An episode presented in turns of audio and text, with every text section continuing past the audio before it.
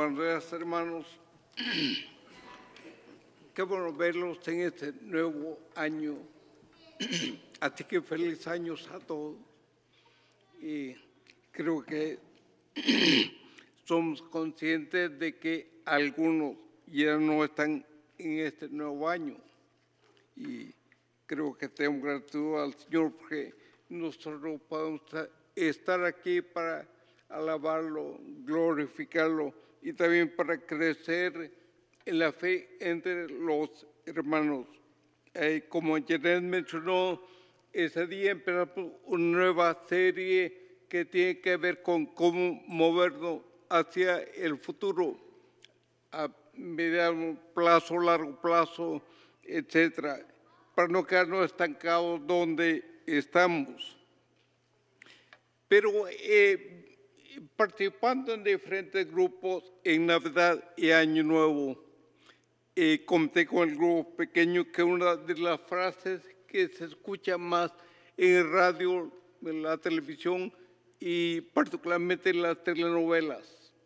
Y no miro muchas, pero bueno, esa es la investigación.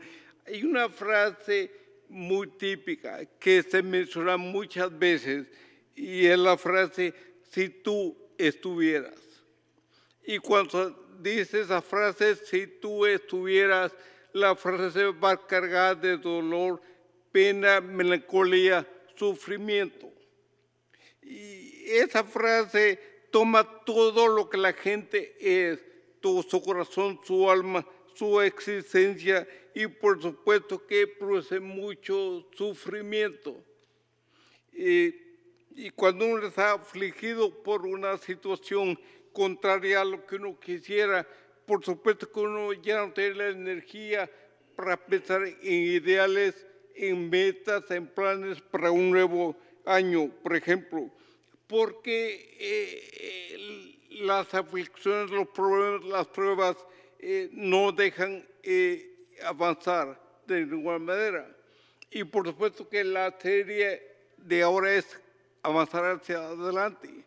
Sin embargo, uno no puede avanzar cuando tiene ciertos lastres, ataduras que lo tienen estancado o abrumado. Y por supuesto que el entusiasmo por hacer metas para un año nuevo ya no existe. Cuando mi madre murió, yo estaba en mi oficina en Bloomington aquí y como a las 8 de la mañana, algo así, y mi hermano me llamó y me dijo, mira, te llamo porque parece que mi mami está falleciendo ahorita. Yo le dije, ¿estás seguro? Dame un segundo, me dijo. Y entonces vino de nuevo al teléfono y dijo, sí, sí, ya está con el Señor.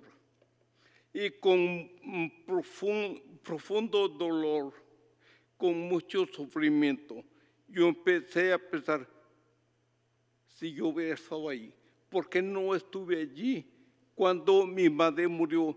¿Por qué no estuve allí en los últimos momentos de su vida? Y yo sé que muchos aquí han pasado por esa experiencia. No le pude dar un abrazo personalmente antes que muriera. Y el dolor que produce el corazón es muy, muy, muy fuerte porque no estuve allí. Cuando Lázaro, el mejor amigo de Jesucristo, eh, eh, le dicen a Jesús, mira, tu amigo está muy enfermo, posiblemente se muera.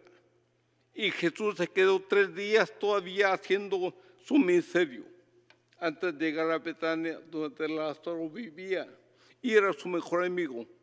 Cuando llegó al fin, después de tres días, Jesucristo, Marta, la hermana de Lázaro con María, pero particularmente Marta, le dijo, si tú hubieras estado aquí, mi hermano no se hubiera muerto. Y Jesucristo pudo sentir el sufrimiento, la frustración, el dolor detrás de las palabras de Marta. Si tú hubieras hubieras estado aquí. El jueves pasado estaba leyendo testimonio de diferentes personas y un testimonio que leí decía lo siguiente.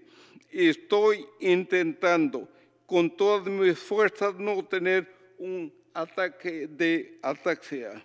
Acabo de perder a mi papá en la víspera del año nuevo y mi familia no puede llegar aquí sino hasta la próxima semana. Así que ahora estoy sola tratando de encargarme de todo. Además de eso, el cumpleaños de mi mamá habría sido mañana. Así que será un día muy difícil. Estoy lidiando con mucho estrés en este momento. Y yo creo, hermanos, que es posible que algunos de ustedes aquí estén pasando por aflicciones, por problemas, por pruebas en la vida que los tienen estancados, abrumados, sin muchos ideales para pensar en un año nuevo. Pero por eso esta mañana, eh, al diseñar la serie de mensajes, pensamos venir a un pasaje en la Biblia que nos va a retar a depositar toda nuestra confianza en Jesucristo. Si es que hemos de seguir adelante, si es que queremos que Él venga y tome riendas de nuestras aflicciones, porque nosotros mismos, de nosotros mismos, no tenemos los recursos eh, necesarios para lidiar con las pruebas de cualquier tipo que sean. Y el pasaje que central, vamos a ir a otro después, es el que tenemos en Juan 16, 33. Es un pasaje eh, un poco difícil de asimilar. Jesús había estado por tres años con los discípulos y les había mostrado mucho cariño, amor, vivió con ellos 24 eh, horas al día. Con ellos durmió, comió, se rió, hicieron bromas, caminaron distancias muy largas. Y ellos conocieron a Jesús de primera mano y conocieron su amor y su compasión. Pero en Juan 16, esos últimos capítulos del Evangelio, Jesucristo les dijo a ellos, bueno, la hora ha llegado para que yo sea crucificado, para que yo me muera. Y les empezó a contar a ellos lo que iba a ocurrir los próximos días. Y entonces Jesús en Juan 16, 33 nos da una eh, afirmación muy difícil de aceptar, porque Él le dijo, estas cosas os he hablado para que en mí tengáis paz. En el mundo tendréis aflicción, pero confiad, yo he vencido al mundo. Y esta afirmación de Jesucristo es eh, parecido al juego de palabras que usamos. Tengo dos noticias para ti. ¿Cuál quiere primero? Bueno, Jesús dijo, en este mundo usted tendrá mucha aflicción. Esa es la mala, danos la buena. Que usted puede confiar en mí. Que usted puede tener en paz. Y hermanos, todos nosotros tendremos aflicciones en este cuando cuando Jesús dice en este mundo tendrán aflicción, la palabra mundo no es la tierra, ni el planeta, ni la corrupción, ni el pecado, sino el la vida siempre ustedes van a tener muchos eh, problemas, pruebas, aflicciones, siempre. Y creo que todos hemos padecido, aflicciones. Por supuesto, ese no fue el diseño divino cuando Dios creó a la raza humana. Todos los problemas, la muerte, las enfermedades, los pleitos, los conflictos, son resultados de la caída cuando Adán y Eva se rebelaron contra Dios. Allí entró la muerte, el pecado, el dolor, el sufrimiento y el sufrimiento.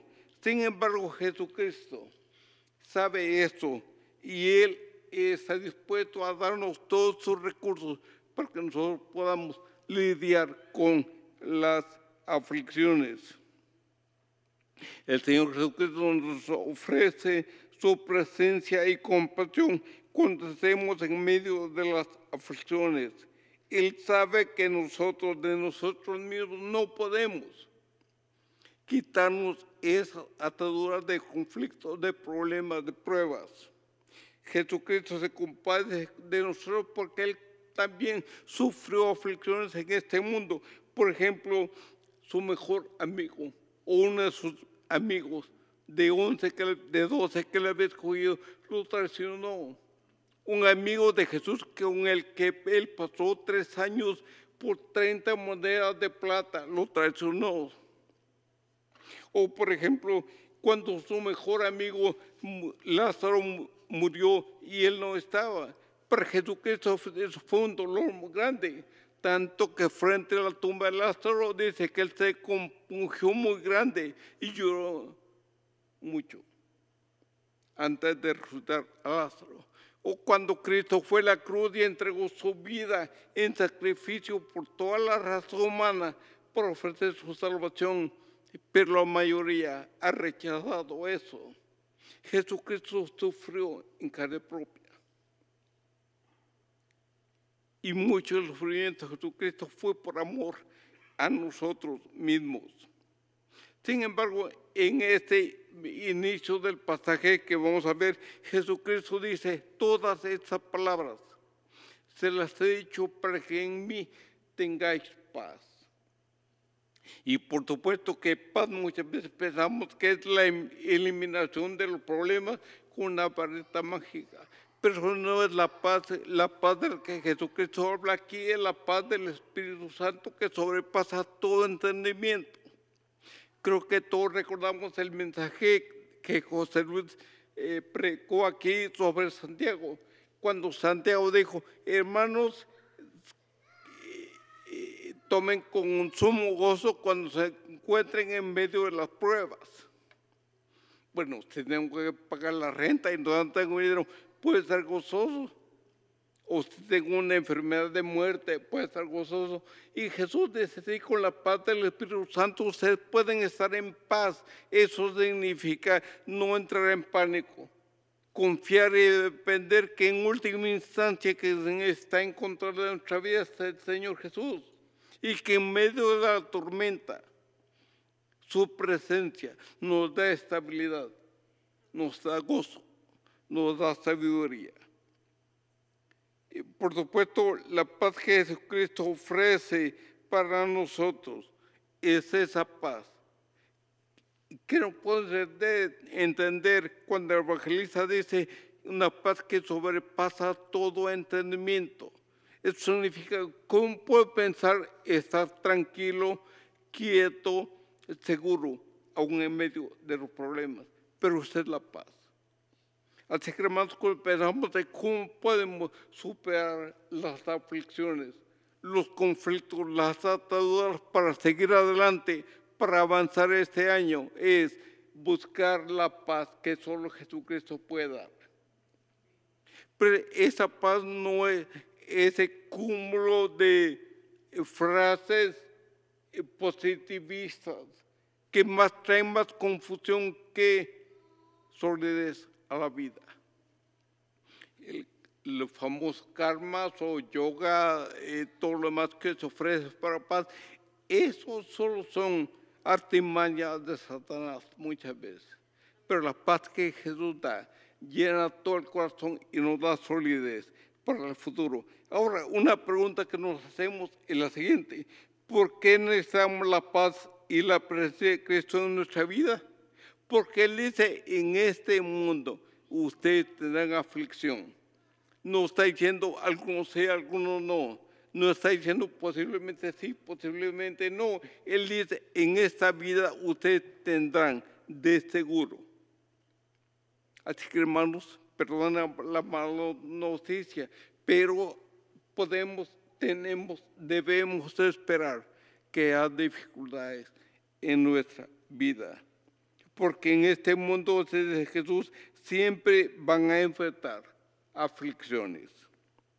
Y por supuesto, esas aflicciones pueden ser de diferentes tipos, espirituales, por ejemplo, cuando hemos cometido un pecado que no queremos confesar delante del Señor, esa agonía está en el corazón, estamos aquí sentados, toma la Santa Cena, sí o no, pero es que me recuerda el pecado, pero no quiero confesarlo.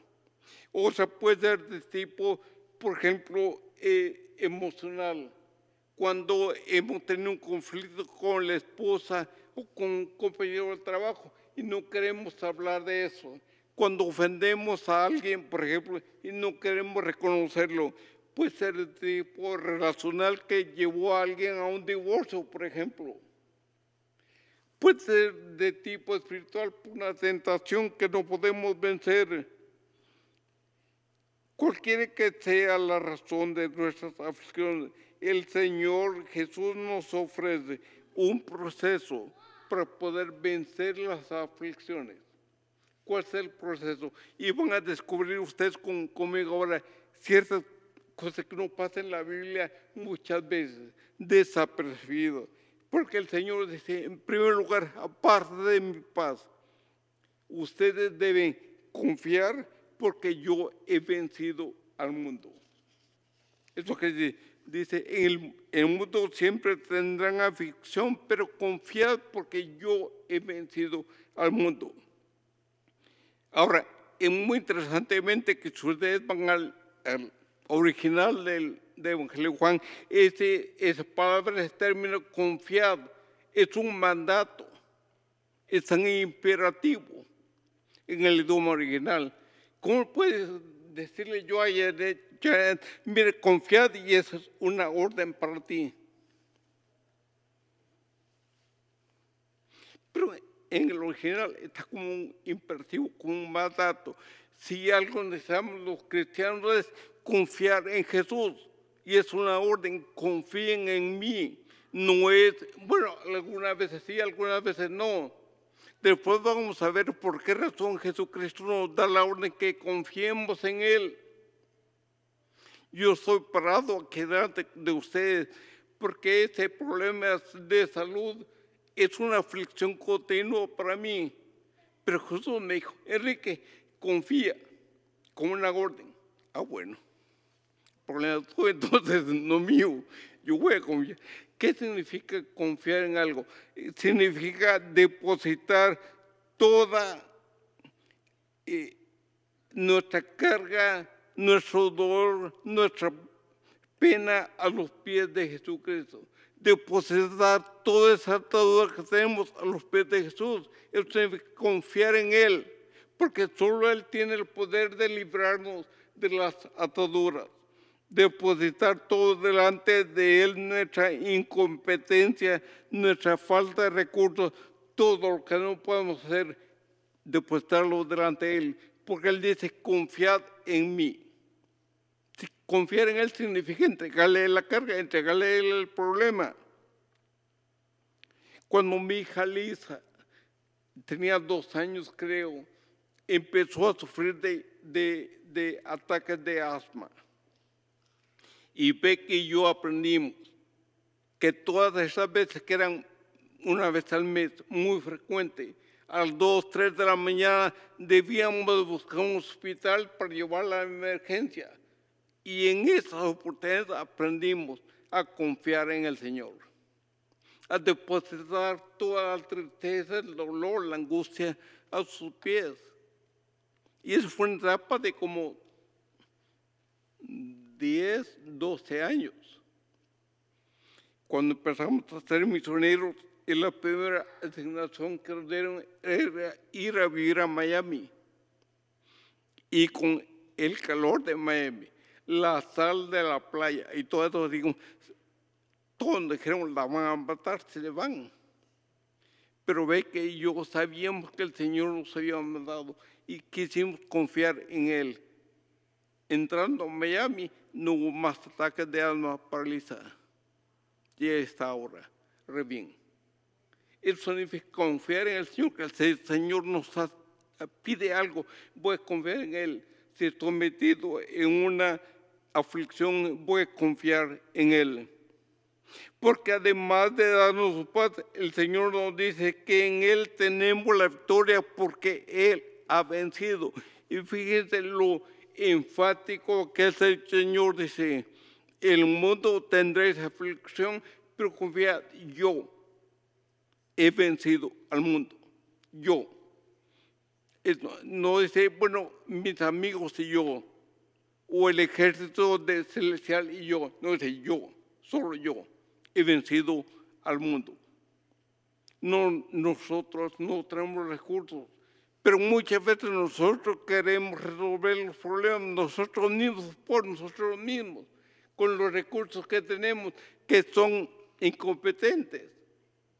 Porque Jesucristo dice, yo he vencido. Y este vencido significa que una vez venció y su victoria sigue siendo permanente de aquí por la eternidad. En el idioma original existe un verbo que significa eso, que una vez que algo ocurrió no va a ser modificado por la eternidad. ¿Y qué es lo que venció él? El Señor Jesús dice, yo he vencido. ¿A quién? A Satanás. ¿Dónde? En la cruz del Calvario. ¿Cuándo? Cuando Él entregó su vida en sacrificio por nosotros. Yo he vencido, no ustedes. Y lo interesante es que como hijos del Señor, las victorias de Jesús son las victorias nuestras. Así que no debemos avanzar al futuro, debemos confiar en Jesucristo, contar nuestras luchas, nuestras batallas, porque Él ya venció en la cruz del Calvario. Déjenme que venga un ejemplo de esto en otro evangelio, el evangelio de Marcos capítulo 5. Ahí está la historia de un principal de la sinagoga. Lo voy a leer muy rápido para no usar mucho tiempo. Pasando otra vez Jesús en una barca, a la otra orilla se reunió alrededor de él una gran multitud y estaba junto al mar y vino uno de los principales de la sinagoga. Pongan atención, que es el pasaje. Llamado Jairo, y luego que le vio a Jesús, se postró a sus pies y le rogaba mucho diciendo, mi hija está agonizando, ven y pon las manos sobre ella para que sea salva y vivirá. Imagínense la angustia de un padre que su niña de 12 años está agonizando, se está muriendo, posiblemente la única que tenía. Y vio a Jesús, le dijo, mire Jesús, ven, porque tú vienes y la tocas, ella será salva y vivirá.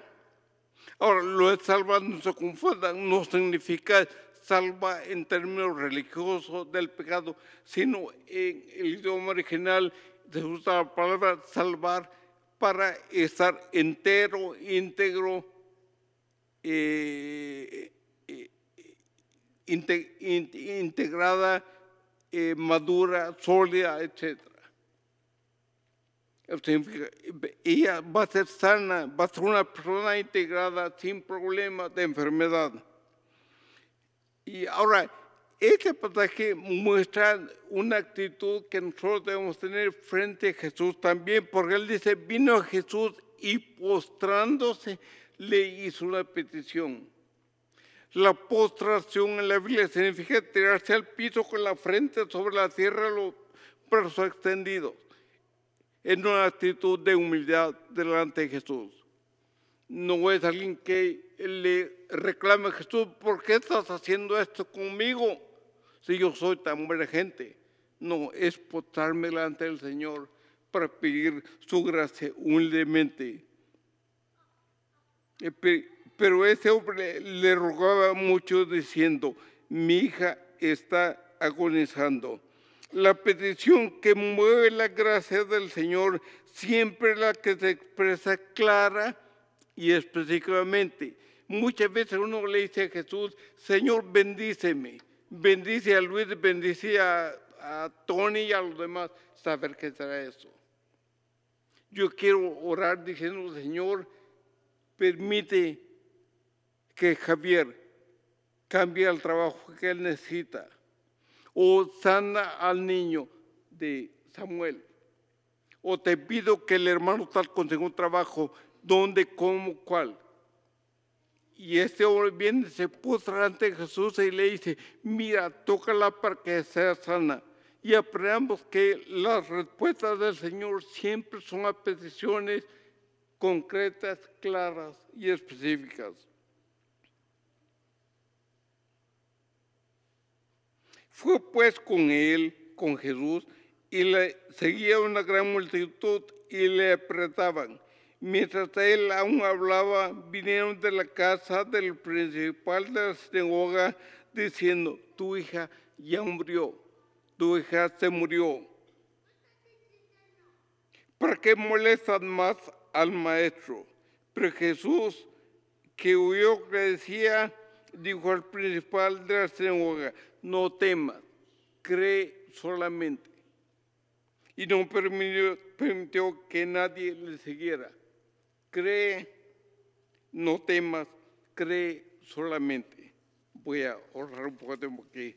Ahora, es muy interesante que el Señor Jesús va, ve a la, a la niña y tendía la cama y todos dicen, ya se murió. Y Jesús dice, no, no se ha muerto. Todavía, yo lo voy a resucitar. Y por supuesto, cuando Jesús entra al cuarto de la niña, todos están gritando, había un gran alboroto, todos lloraban. Y Jesús dice, bueno, ¿y cuál es el alboroto con ustedes aquí? Y Jesús aquí al final sana a la niña, le pone la toma la mano y se levanta.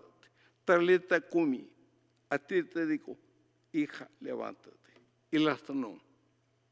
Déjame que termine con, esto aquí tenemos que tener siempre en mente, cuando oramos que el Señor nos saca de las aflicciones, de las pruebas, de la lucha, hay tres expresiones que tenemos que tener con nosotros. Y las tres expresiones están en imperativo, son una orden, son un mandato. Primero, dice, confiad. Dependamos del Señor no de las circunstancias. Y ese confiar está con un mandato, con una orden. La segunda orden, no teman. Es una orden en el original. Es como que mi padre me dice, no tengas miedo, no tengas pánico, no tengas miedo, no tengas temor. Es una orden. Y el tercero es, cree solamente, cree también aquí es un mandato tres mandatos en unos pocos versículos. Cuando yo descubrí esto, mi vida fue transformada radicalmente. Porque yo antes de confiar en alguien como, bueno, tal vez lo no, no estoy seguro si tiene los recursos para confiar en él.